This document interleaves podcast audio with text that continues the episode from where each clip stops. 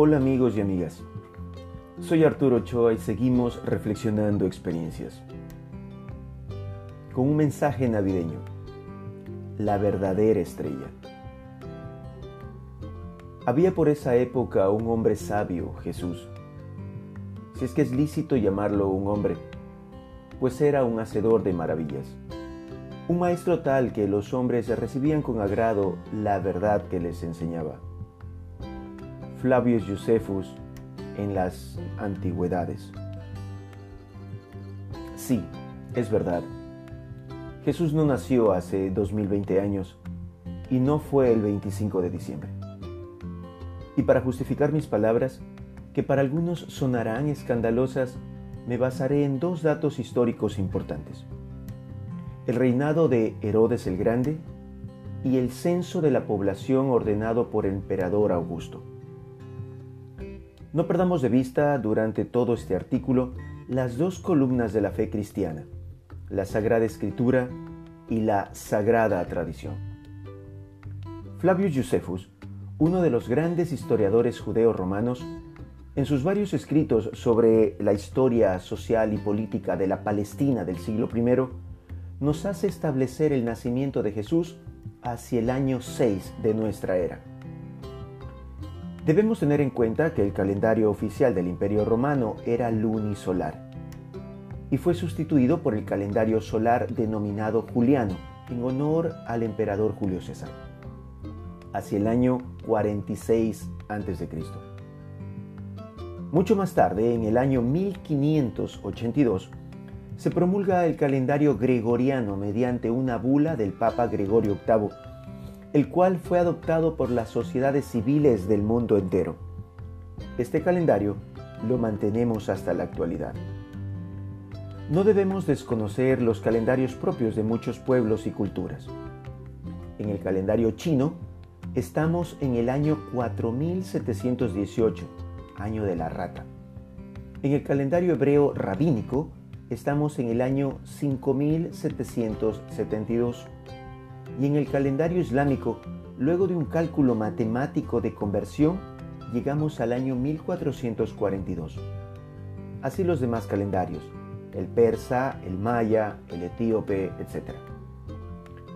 Un hecho importante para nuestra historia es el encuentro del emperador Constantino de Occidente con el emperador Licinio de Oriente y la firma en el año 313 de un tratado el Edicto de Milán, que da paso a la libertad de culto y a la tolerancia de las creencias. Se pasa de la persecución del mundo de los cristianos a su aceptación, y desde aquí se da inicio a su gran desarrollo y presencia con la edificación de templos y reuniones públicas dentro del Imperio Romano. Luego de esta fecha, ya nada será igual. La religión oficial del Imperio Romano pasará a ser el cristianismo y su expansión por todo el imperio será implacable.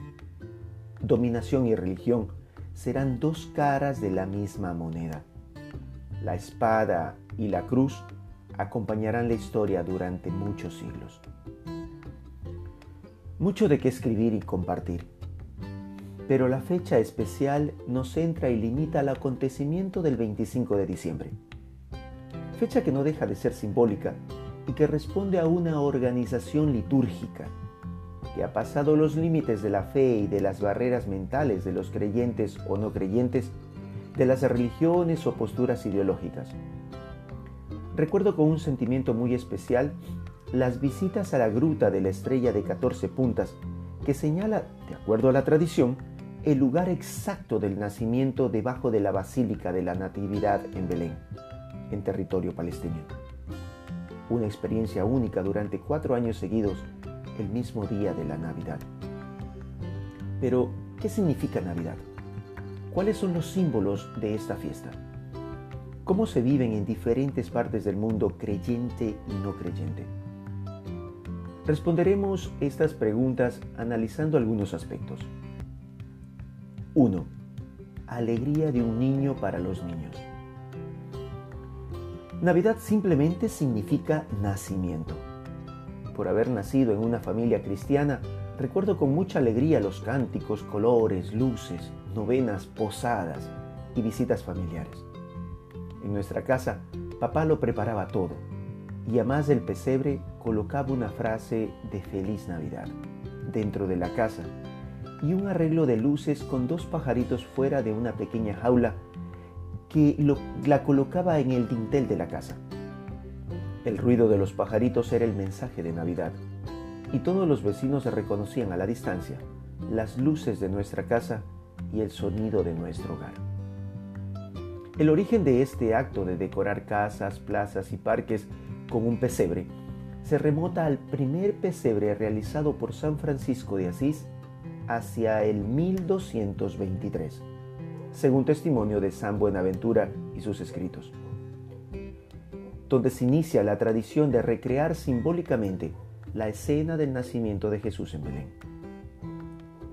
La representación de un nacimiento como festividad, en el mismo sentido que experimentamos frente al milagro de una nueva vida. El mensaje es claro, la alegría de un niño que desde la fragilidad y la pobreza trae una gran noticia de alegría y paz y esperanza. Los invitados, pocos, un ángel, animales y trabajadores presencia de la creación, de la naturaleza y de una clase social explotada y desvalorizada. 2. Presencia de un nacido para las familias. Como la experiencia de todos los niños que llegan a alegrar la vida de sus familias, imaginamos este acontecimiento de la familia de Belén.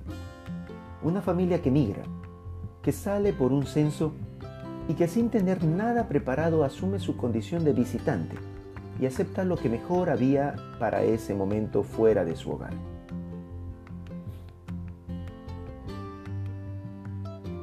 Pero las comodidades pasan a un segundo plano cuando las estrellas iluminan desde el cielo.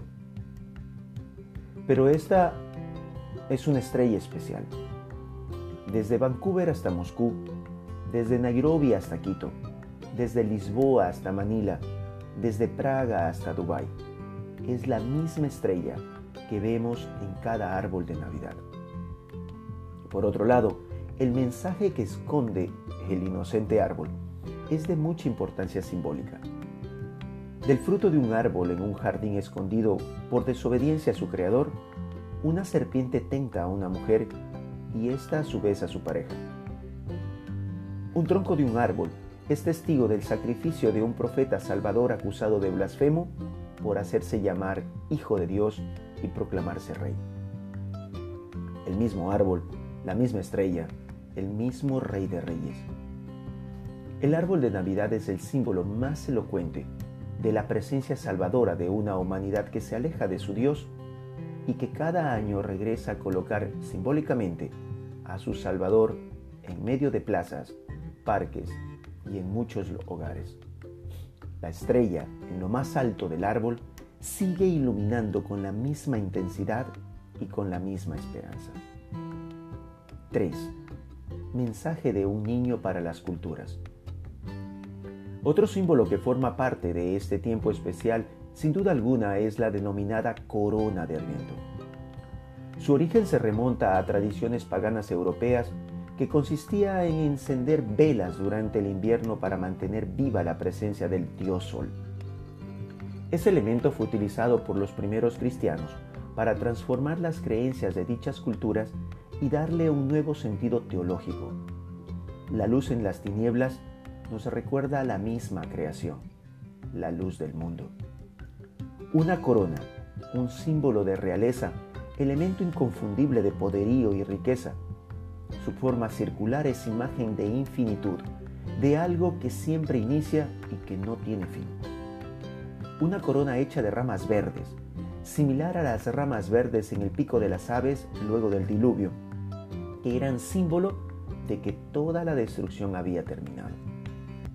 Por otro lado, las cuatro velas y sus colores, tres moradas y una rosada, responden a un calendario que inicia su año litúrgico con los cuatro domingos de preparación antes del día de Navidad con un espíritu de penitencia.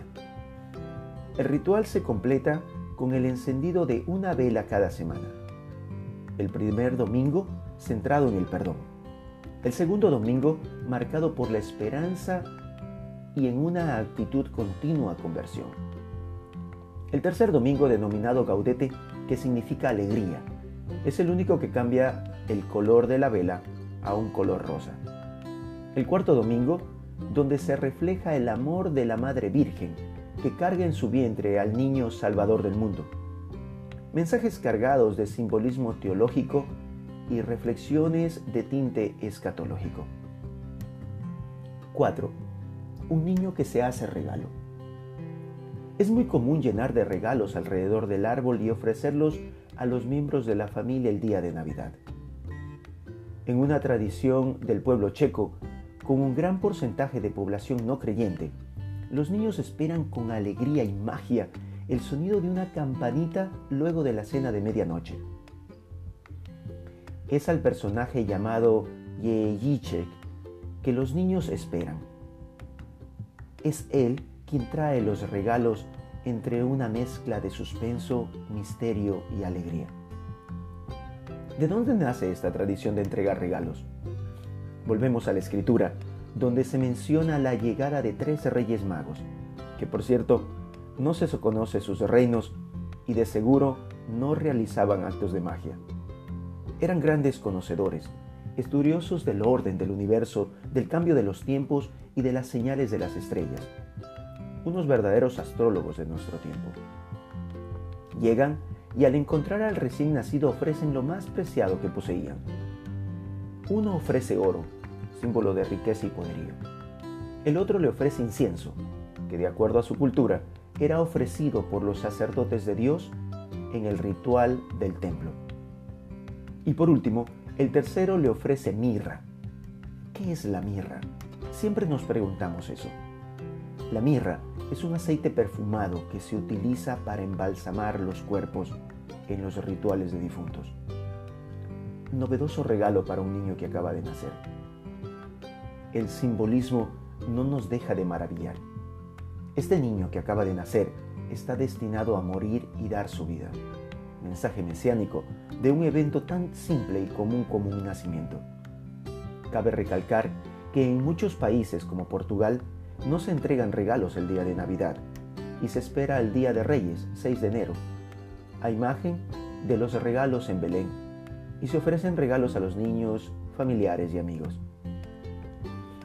El simbolismo de la estrella, los colores, el árbol, el pesebre, los regalos, las luces, la corona, los cantos, la alegría, la comida especial, en fin, cada detalle nos introduce a un tiempo especial de vida, de reflexión de cambio, de reconciliación familiar, de agradecimiento. Hoy somos testigos de compras innecesarias, de personajes barbudos con trajes enrojecidos que irrumpen la historia y la celebración como verdaderos no invitados, haciéndose pasar como centro del ritual. Por último, el consumismo nos ha alejado poco a poco de la verdadera estrella y la nueva normalidad de este año nos ha limitado la fantasía de las reuniones y celebraciones familiares y sociales. Que este tiempo de Navidad nos traslade con su magia al inicio, al primer Belén, para interiorizar su verdadero sentido y el de la verdadera estrella. Feliz Navidad. Los saludo a la distancia. Un abrazo fuerte. Arturo.